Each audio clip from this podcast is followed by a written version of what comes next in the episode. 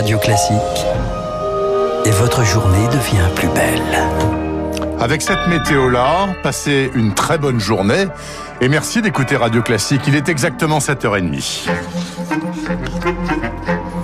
7h30, 9h, la matinale de Radio Classique avec Bernard Poirette. Soyons fous, Augustin Lefebvre, et pour une fois, commençons un journal avec une bonne nouvelle. Roland va pouvoir rentrer chez lui. La maison de ce quasi nonagénaire toulousain était occupée depuis septembre par des squatteurs.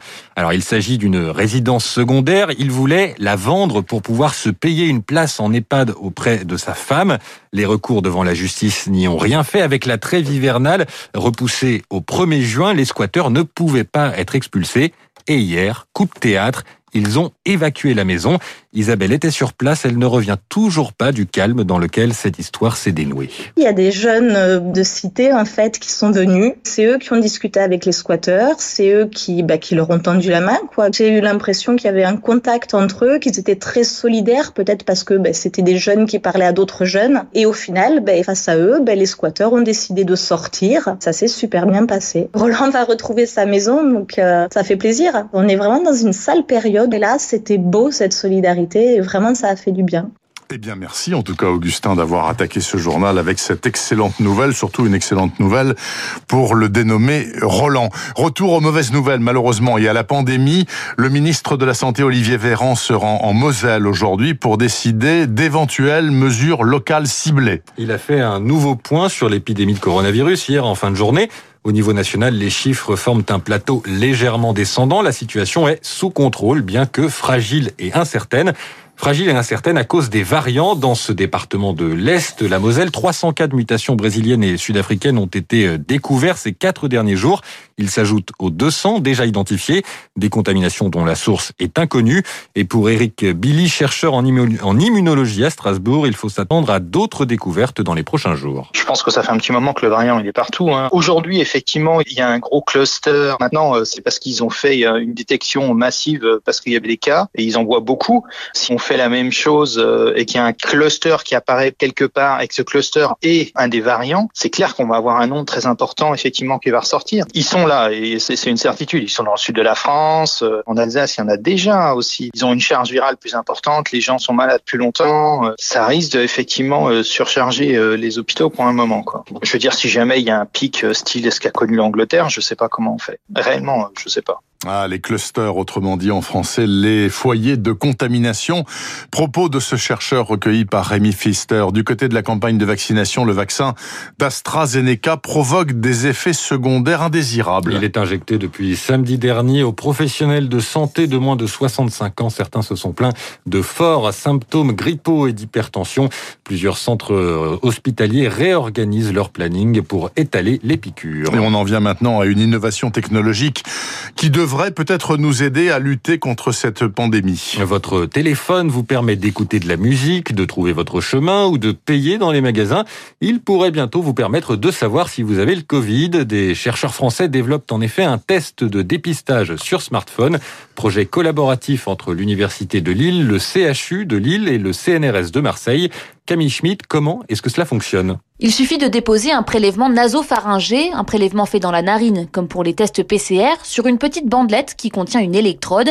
Celle-ci est ensuite reliée à un connecteur, une sorte de clé USB qui peut être branchée sur un smartphone. Et là, une application spécifique indique en 10 minutes seulement si le résultat est positif ou négatif. Le principe de ce test repose sur de l'électrochimie, comme l'explique Alain Roussel, chercheur au CNRS de Marseille qui développe ce test. La présence de particules virales va euh, modifier le signal que l'on peut mesurer et en fonction de l'intensité du, signal mesuré, on sait s'il y a présence de particules virales ou non et donc si euh, le test est positif ou négatif. La fiabilité de ce test est estimée à 90%. Dans un premier temps, il doit être destiné aux professionnels de santé, dans les services d'urgence ou les ambulances du SAMU, mais les chercheurs planchent sur une version efficace à partir d'un prélèvement salivaire bien plus simple à réaliser pour le grand public. Camille Schmitt. Comment lutter plus efficacement contre les discrimination Eh bien, pour tenter de répondre à cette question, le gouvernement met en place aujourd'hui une plateforme pour signaler toute, toute infraction. Elle est accessible par Internet et par téléphone au 3928. Ce lancement arrive au lendemain d'annonces d'Emmanuel Macron pour améliorer la diversité dans la fonction publique. Les prépas talents vont être renforcés pour les jeunes de milieux modestes ou de quartiers défavorisés, a annoncé le chef de l'État. Elles aboutiront à des places dans cinq écoles de la haute administration, dont l'ENA. Ce dispositif n'est pas une mauvaise idée pour Jean-François Amadieu, directeur de l'Observatoire des discriminations, mais il doute de son efficacité réelle.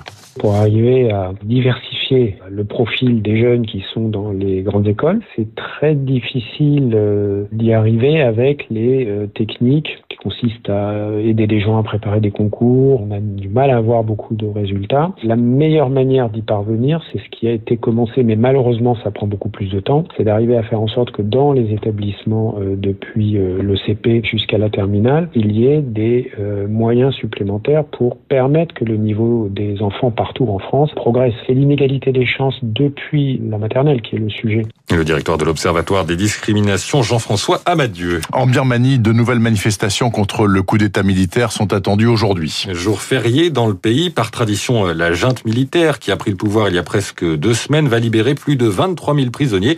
Il s'agit de faire de la place alors que les arrestations d'opposants se multiplient. Témoignage exceptionnel d'un manifestant à retrouver dans le journal de 8 heures de Radio Classique. Et puis on termine avec la mort d'une légende du jazz, Chick Corea. Le pianiste américain avait 79 ans. Il a été frappé par un cancer foudroyant. Fils d'un trompettiste, il jouait de son instrument avant de savoir lire, mais Charles Bonner, c'est en assistant à un concert de Miles Davis qu'il prend conscience de sa vocation. Oui, en 1959, inscrit à l'université Columbia, Chick Corea quitte le Massachusetts pour New York. Il y fréquente un bar de jazz et un soir, sur scène, vous l'avez dit, Miles Davis avec John Coltrane. Après ça, pourquoi voudrais-je étudier l'histoire de la civilisation occidentale?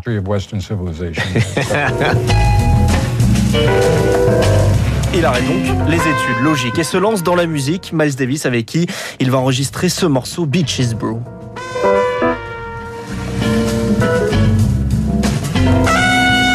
Chick Corea, c'est la naissance d'un jazz plus libre, un jazz fusion influencé par le rock, le funk et le rhythm and blues. Il gagne 22 Grammy Awards en plus de 50 ans de carrière. Chick Corea, également influencé par le classique, il enregistre Mozart, Bach ou encore Chopin, le prélude opus 28 par Chick Corea.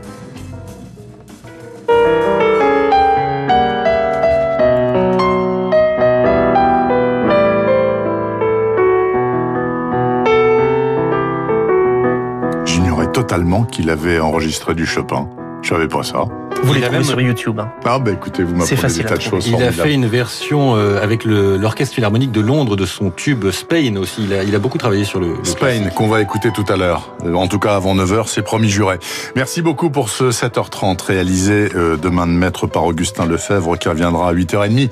Il est 7h38 exactement. Bienvenue si vous nous rejoignez sur cette antenne. Vous êtes en bonne compagnie avec les deux spécialistes que sont Emmanuel Faux et Dimitri Pavlenko. Et ce qui est bien, c'est qu'ils n'ont pas les mêmes centres d'intérêt. La preuve